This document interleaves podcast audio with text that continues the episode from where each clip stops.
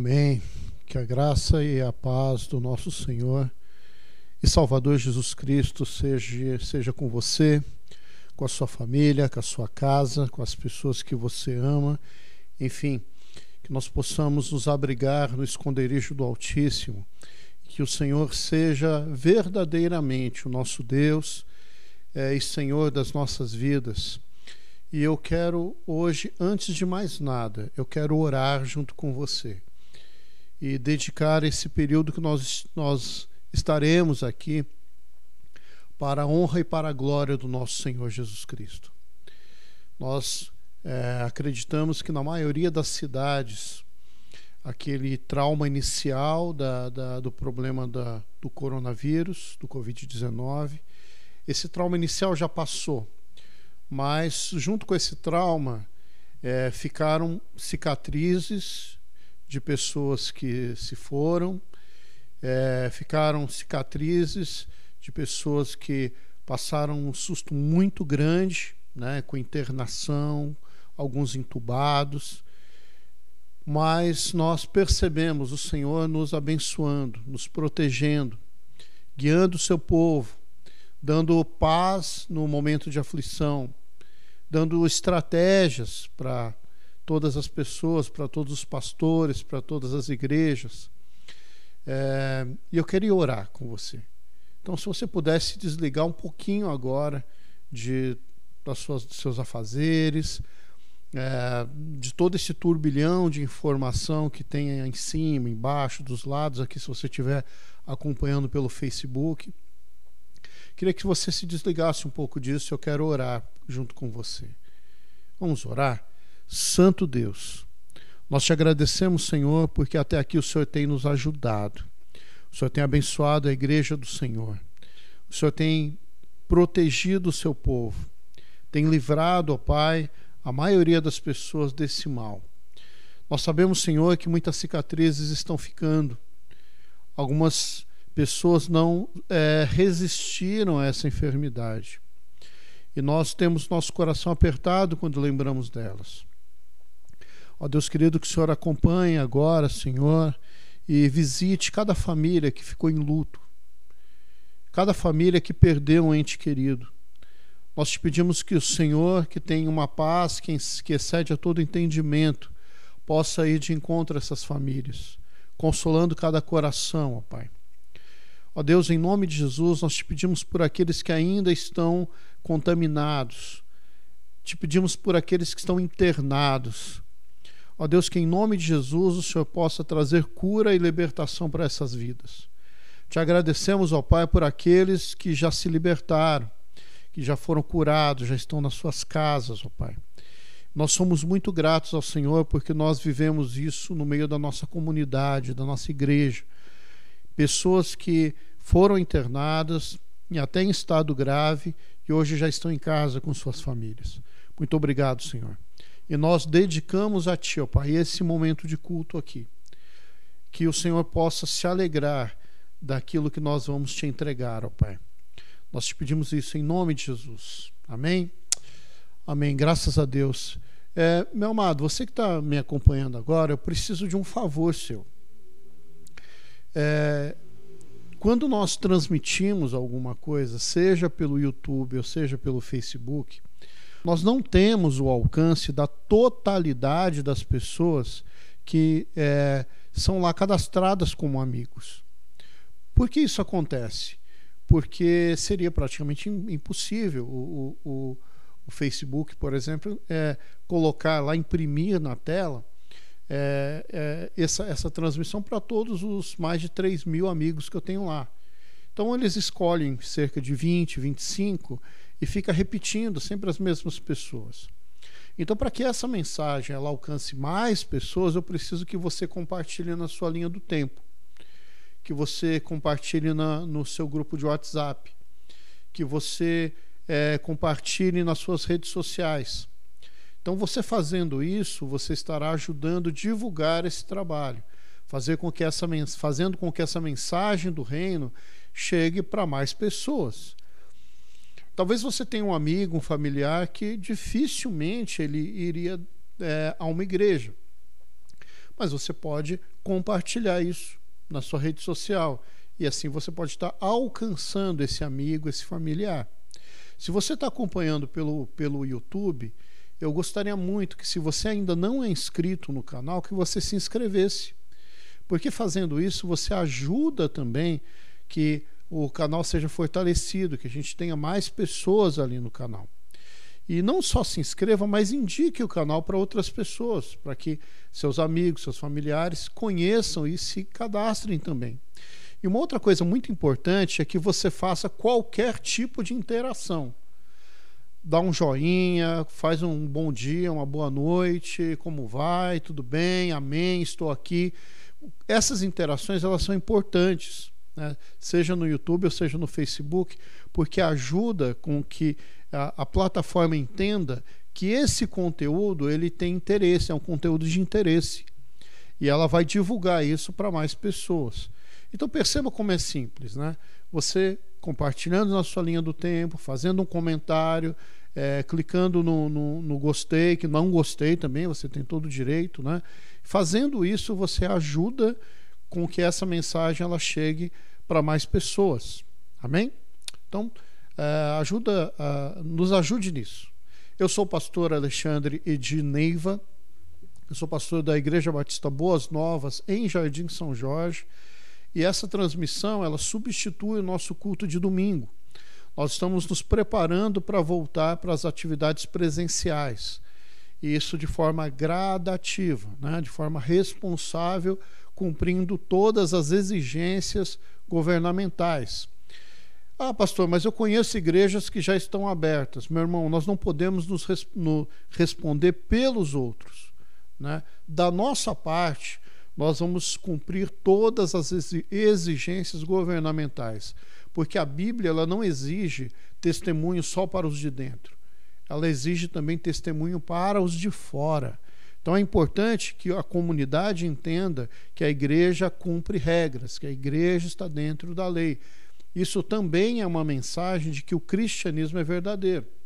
Então nós estamos com todas as preocupações, com todos os cuidados necessários para que esse retorno ele seja responsável, né? E fazendo assim nós também vamos dar é, segurança para os membros da nossa igreja irem voltando gradativamente para as atividades presenciais. Por que isso? Porque é, talvez os mais jovens, esses têm menos, menos preocupação. Já aqueles do grupo de risco, os mais idosos, talvez não, não se sintam seguros nesse primeiro momento. E nós compreendemos.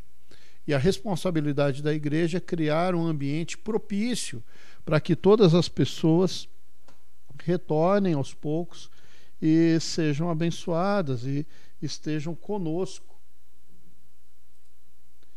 estejam conosco, é, cultuando a Deus presencialmente. Tá?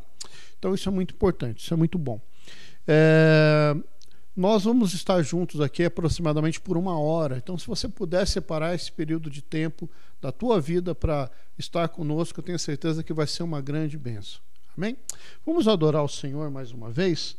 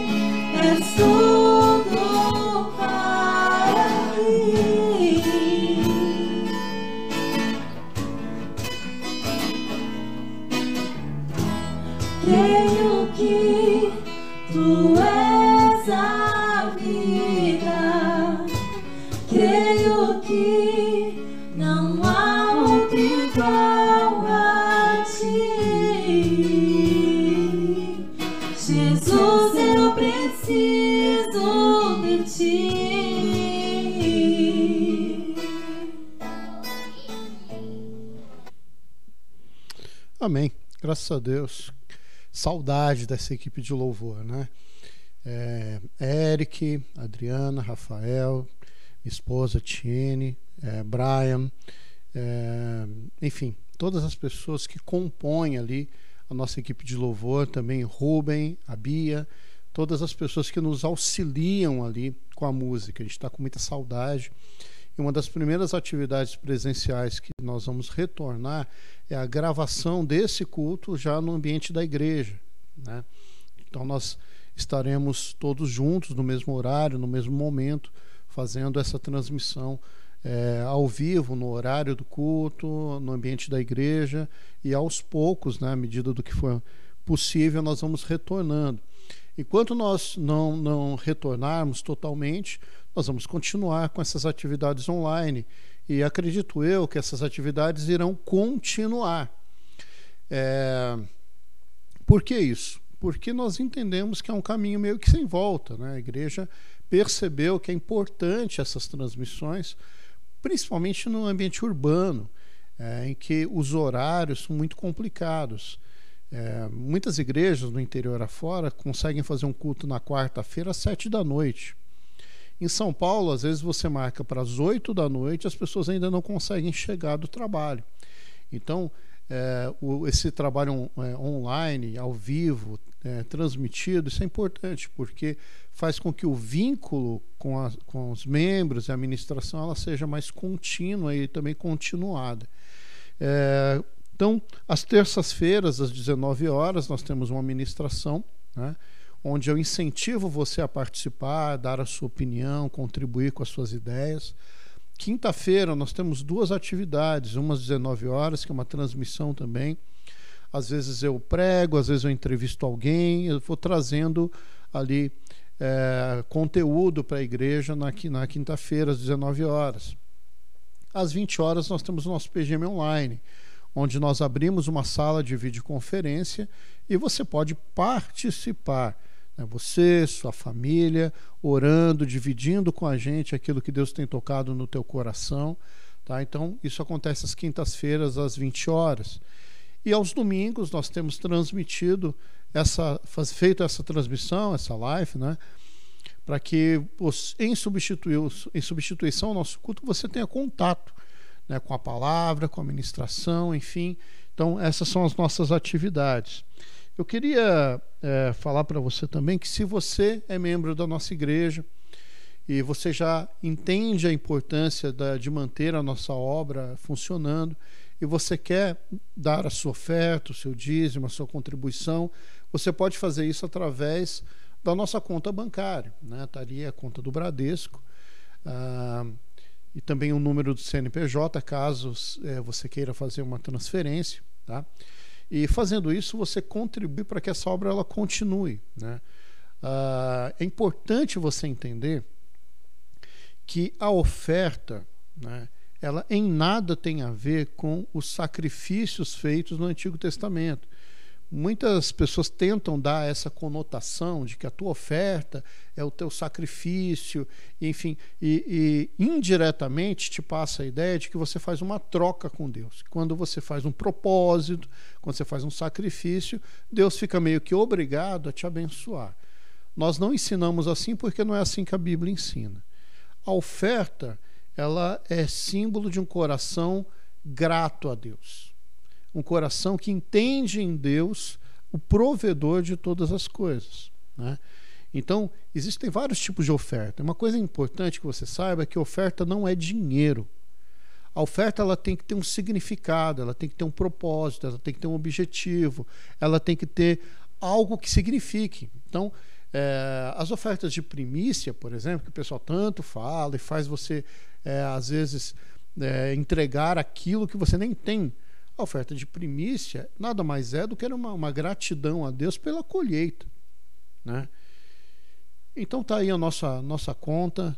Entenda que isso não é troca com Deus, você oferta porque você já é grato pelo que Deus já faz na sua vida.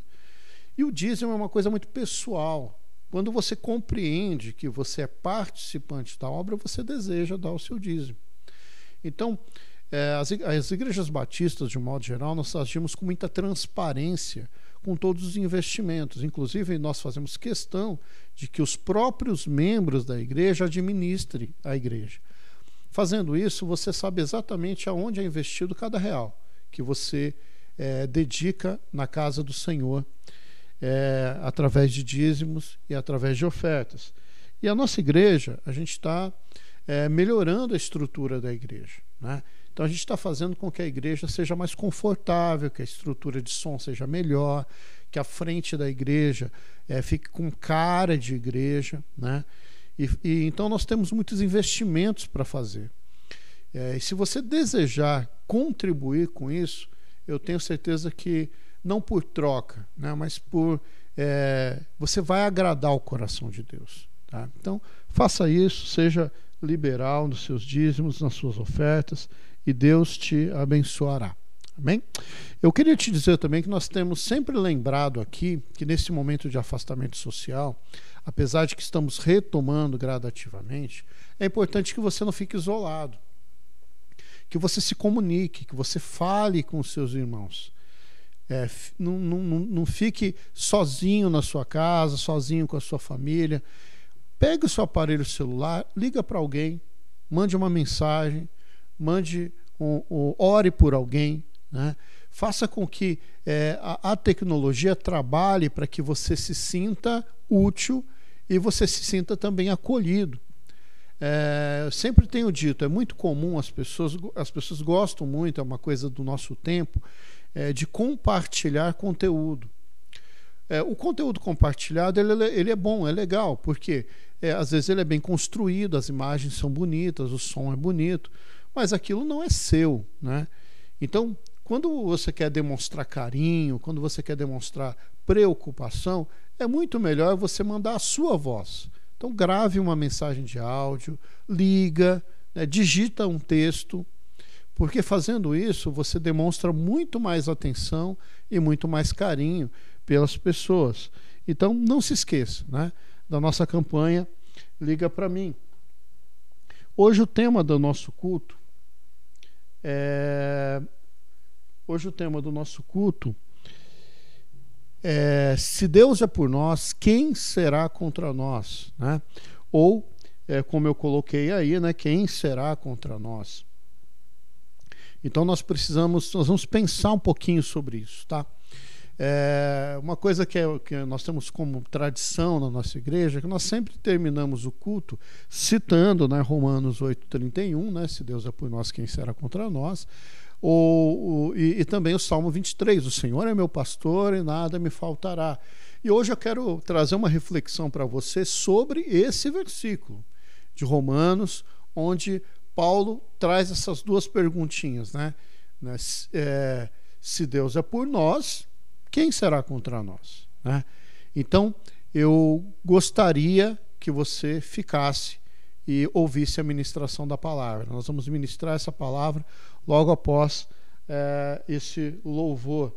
Nós temos aqui Wesley e a, e a Tiene louvando ao Senhor.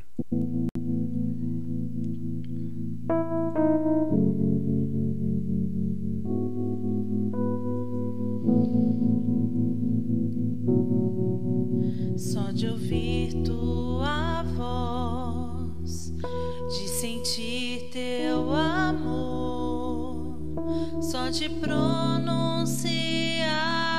o teu nome. Os meus medos se vão, minha dor, meu sofrer, pois de pasto tu.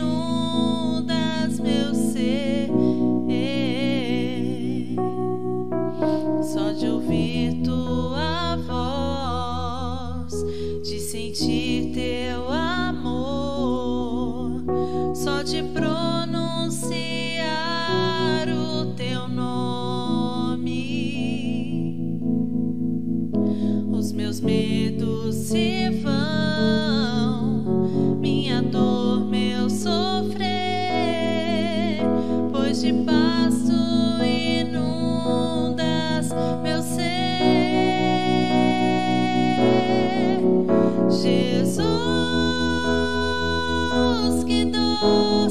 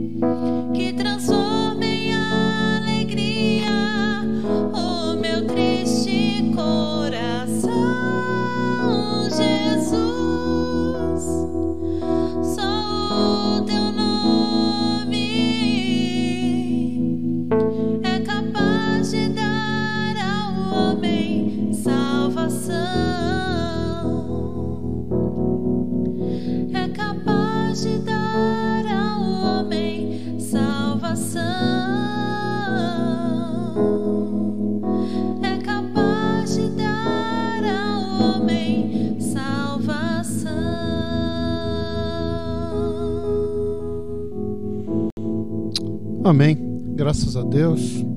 Nós vamos para a ministração da palavra.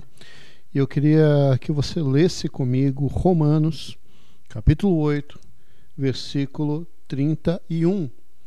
Romanos, capítulo 8, versículo 31. Que diremos, pois, acerca destas coisas? Se Deus é por nós, quem será contra nós? Esse versículo ele é repetido constantemente pelos cristãos de todos os tempos. E por que, que nós repetimos esse versículo? Porque ele traz conforto ao nosso coração, porque ele traz ânimo, porque ele traz segurança né, de reconhecer que em Deus nós temos é, resposta, temos alívio para as preocupações da nossa vida. Então nós repetimos esse versículo, né? Se Deus é por nós, então quem será contra nós? É como se eu dissesse que, como nós somos de Deus, nós estamos protegidos de todas as coisas. Como nós somos de Deus, nenhum mal nos alcançará. Como nós somos de Deus, ele guerreará por nós, como nós somos de Deus, ele fará justiça por nós.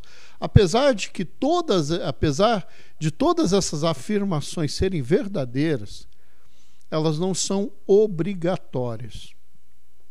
Muitas vezes Deus permite o sofrimento, muitas vezes Deus permite a provação, a perseguição, porque ele sabe verdadeiramente o que é melhor para nós. Eu queria começar a ministração dessa palavra pensando na história de um homem chamado Mardoqueu. Né?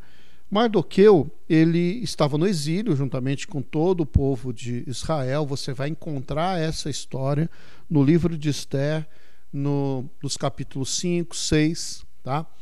É, então Mardoqueu ele estava exilado, ou seja, ele estava prisioneiro né, em uma nação estranha, não a mesma nação do seu povo.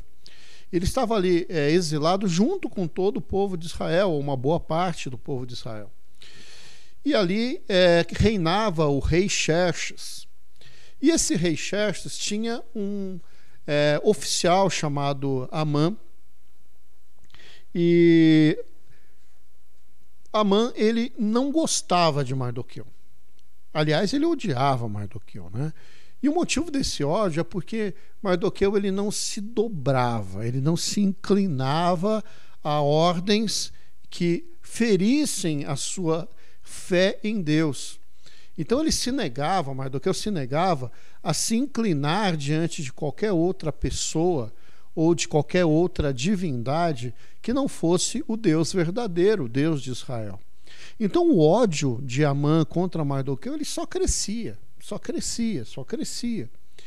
É, em dado momento, ele manda, é, esse oficial manda fazer uma forca altíssima na intenção de enforcar, acabar com a vida de Mardoqueu. Ah, acontece que é, em, em, outro episódio, Mardoqueu havia evitado o assassinato do rei. Em um outro episódio, Mardoqueu havia é, é, denunciado né, algo que poderia levar ao homicídio do rei. E quando é, isso, essa história chegou aos ouvidos do rei, de que ele havia sido salvo por um homem chamado Mardoqueu, o rei perguntou, fez uma pergunta meio que óbvia, né? Ele perguntou assim: peraí, mas ok, esse homem fez isso por mim, o que, que foi dado em gratidão a esse ato? E a resposta é, estranha que foi: não, não tem nada, não demos nada, não houve é, nenhum tipo de agradecimento. E nisso, quem estava entrando né, na presença do rei era justamente um dos seus comandantes, é, Amã. E o rei fez uma pergunta para Amã que ficou para a história. Né? Ele perguntou assim: Olha, o que, que eu posso fazer para honrar alguém que eu tenho muita gratidão? É, como é que eu posso honrar essa pessoa? Perguntou para Amã. E Amã, na sua, no seu pedestal de vaidade, achava que o rei iria é, fazer isso, né, essa, esse ato de honraria, para ele, para Amã. Então ele diz assim: ah, eu acho que tinha que pegar um cavalo, que tinha que colocar as melhores vestes, tinha que colocar lá uns símbolos reais, e alguém tinha que ficar andando na frente dele pela cidade dizendo: olha, olha o que Deus faz a quem de... Olha o que o rei faz a quem ele quer honrar. Só que Amã não fazia ideia de que a intenção do rei era honrar Mardoqueu.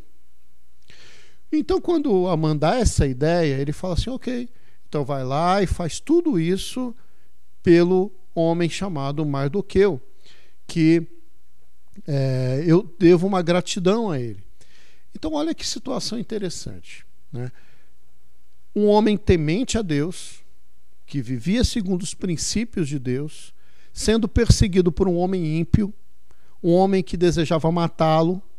De repente, ele vê toda a sua história né, de perseguido, de repente, ele vê o próprio perseguidor sendo sendo obrigado a exaltá-lo na frente de todo o povo. Então, quando eu pego uma história dessa e depois eu olho para Romanos, capítulo 8, versículo 31, eu posso dizer que, diante de todas as dificuldades da vida, de toda a perseguição, de todos os problemas, se Deus é por nós, quem será contra nós? Vai ser um.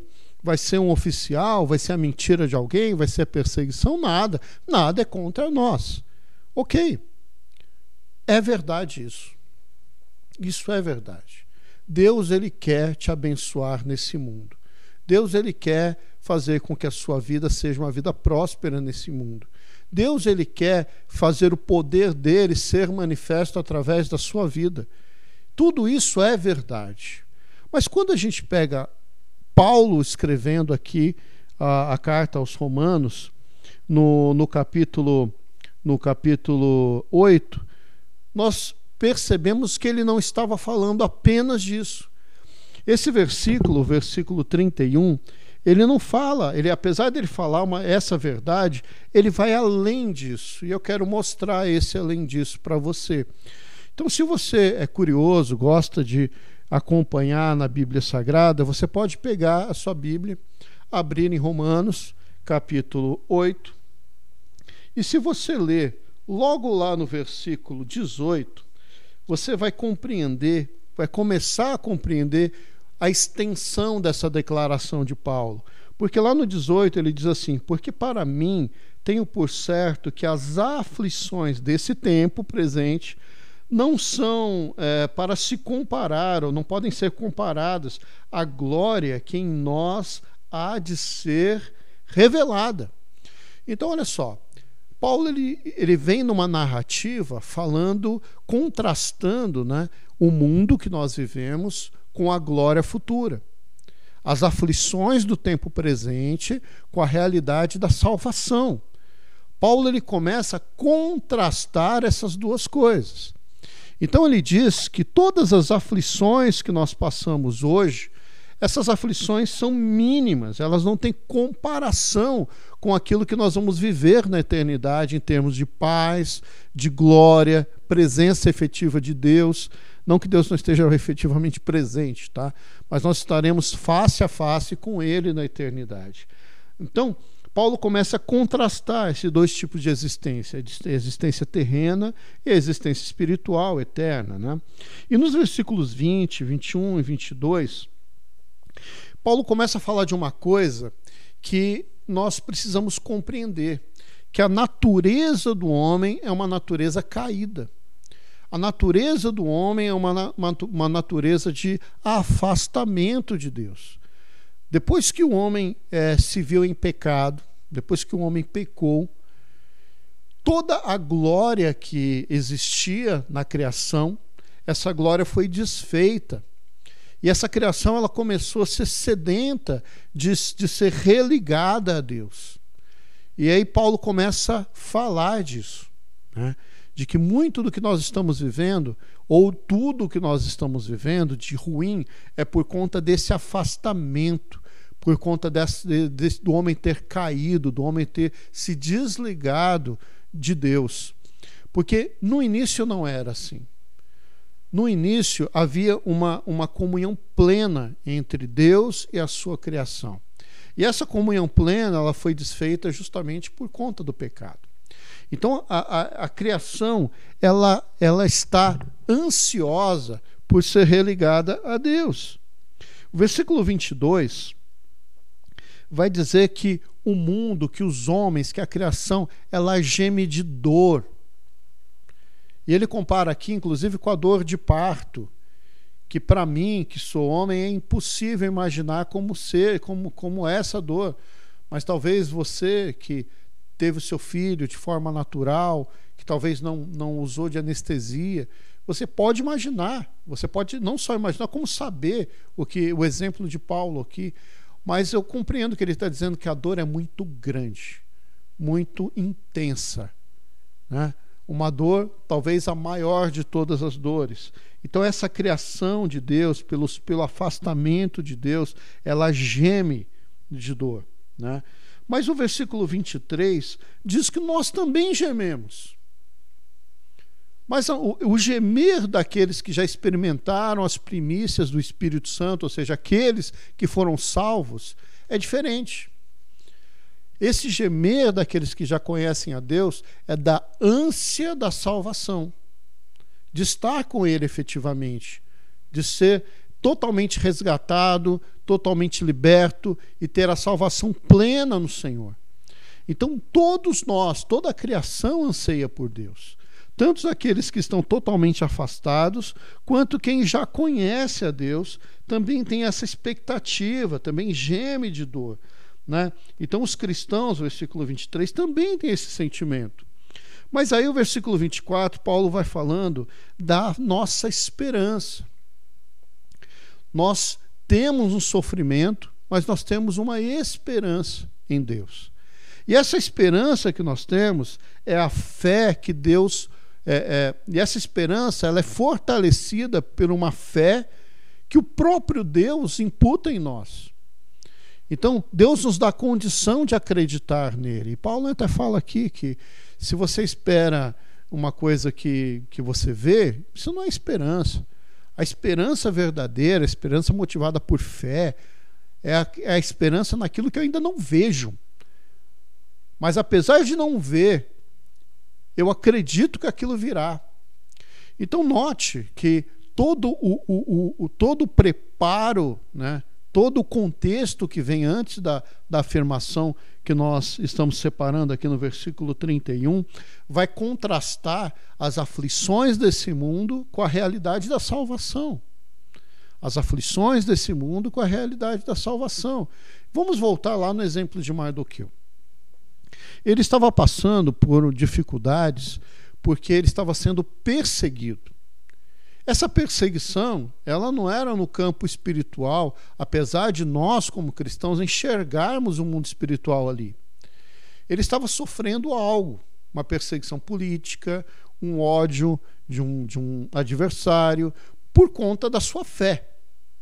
E quantas vezes nós não somos perseguidos por conta da nossa fé? Quantas vezes nós não somos é, não somos benquistos num determinado lugar porque a presença do verdadeiro cristão incomoda. Somos injustiçados, sim. E Deus ele faz justiça por nós em vida, claro que faz. Deus nos livra em vida, livra. Então, uma coisa não exclui a outra. Nós temos que reconhecer que Deus ele pode te dar vitórias nesse mundo. Mas esse versículo se Deus é por nós, quem será contra nós? Vai mais além. Não fala só de uma vitória terrena, não fala só de uma vitória humana, não fala só uma vitória nessa terra, nesse mundo, nessa existência. Fala de uma vitória que vai para além disso. É uma vitória que tem os seus ecos na vida eterna. Porque Deus deseja salvar o homem. Isso é muito importante. Então, versículo 26, o Espírito nos ajuda em nossas fraquezas e intercede por nós. Aqui, Paulo começa a contrastar né, esse momento de existência que nós temos aqui na Terra, dizendo que Deus ele nos consola, que Deus ele nos guia, que o Espírito Santo que habita em nós, o Espírito da nova aliança, ele intercede junto ao Pai por nós. Então, nós não somos desamparados aqui na terra. Não é que a nossa esperança é só futura. Não é que o crente ele vive pensando só no céu. O crente ele vive aqui, nesse lugar, nesse tempo, na sua cidade, no interior, na capital, no seu trabalho, na sua faculdade. Nós vivemos essa existência. Enquanto nós estivermos aqui, o Espírito do Senhor ele nos guia o Espírito do Senhor ele nos conduz. O Espírito do Senhor faz com que nós tenhamos confiança, esperança de que Deus está no controle, né? Versículo 28 diz que Deus age. Olha que coisa importante. Deus age em todas as coisas, contribuindo para o bem. Pastor, mas como assim? Como assim? Em todas as coisas Deus age contribuindo para o bem. Nós temos uma tendência natural a pensar que o bem é apenas aquilo que me agrada, que o bom é apenas aquilo que me traz conforto, que o positivo é apenas aquilo que na minha cabeça eu traduzo como positivo. Mas eu não preciso nem ir para o mundo, nem para questões bíblicas e espirituais, para que você entenda que não é assim. Vamos pensar num remédio muito amargo. Um remédio que é, é difícil de tomar, mesmo para um adulto. Então, qual que é a sensação inicial daquele remédio? É de prazer? Não. É de conforto? Não. É de alegria? Não. É de satisfação? Não. A sensação inicial daquele, daquele remédio é de desconforto, é de nojo às vezes. Mas aquele remédio vai contribuir para que algo de ruim seja retirado, para que nós sejamos sarados. Então, quando o texto diz que Deus trabalha em todas as coisas para o bem, nós precisamos entender que esse bem que Deus tem para a nossa vida, nós muitas vezes só vamos entendê-lo lá na frente. No momento presente, às vezes a gente não entende que Deus está trabalhando para o nosso bem. Muito porque também, meus amados, a gente precisa reconhecer que por conta da nossa natureza caída, nós somos muito egoístas, muito vaidosos, muito cheios de nós mesmos. A nossa compreensão, ela é apodrecida, deteriorada, sabe? Então a gente precisa entender que a vontade do Senhor ela é perfeita e que Deus está no controle de todas as coisas. A gente precisa entender, precisa ter essa compreensão de Deus. Né? Versículos 29 e 30 é, vai trazer uma convicção para a gente de que Deus, no seu plano redentor, ele quer salvar o homem. Se você está acompanhando aí na Bíblia, você vai encontrar palavras como é, os predestinou, os nos predestinou, nos escolheu, nos elegeu, enfim. É, eu não quero entrar nesse debate específico para que você não perca o raciocínio daquilo que eu estou te passando. Eu quero que você fique com a essência desses, desses versículos. E a essência é: Deus deseja resgatar o homem caído. Deus deseja trazer de volta para si o homem que se afastou. Deus quer salvar você. Deus quer salvar a humanidade. Deus quer que aquele homem que perdeu a comunhão plena com Ele lá atrás possa ser reconduzido à sua presença. Isso acontece através de Jesus Cristo. E depois de dizer tudo isso, Paulo chega no versículo 31 e nós temos aí o versículo chave da nossa reflexão quando nós lemos, né? É, que diremos, pois, acerca dessas coisas? Se Deus é por nós, quem será contra nós? Mas aí nós precisamos ler o 32, né? Porque aquele que nem o seu próprio filho poupou, antes o entregou por todos nós. E aí, se eu fosse levantar a questão dos versículos 29 e 30, eu teria que contrapor com esse por todos nós como é, não nos dará também é, com ele todas essas coisas? Então, o que, que Paulo está dizendo aqui? Ele está dizendo o seguinte: né? se Deus é por nós, quem será contra nós? Porque se Deus não poupou nem Jesus Cristo, seu único filho, antes entregou ele por amor a todos, para que nós tivéssemos acesso ao Pai, é claro que ele é por nós. É isso que Paulo está dizendo.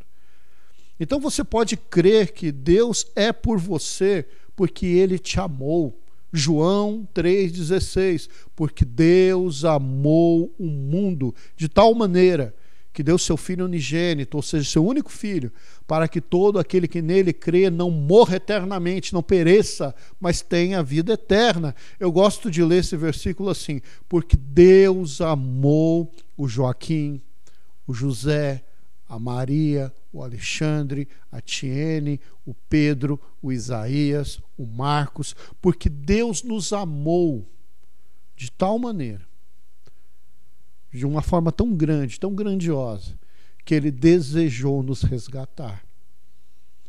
Então, o que Paulo está dizendo aqui é que será se Deus não nos dará todas essas coisas? E que coisas são essas?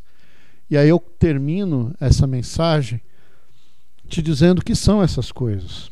E eu posso dizer que Ele é por nós, primeiro, nas nossas necessidades humanas.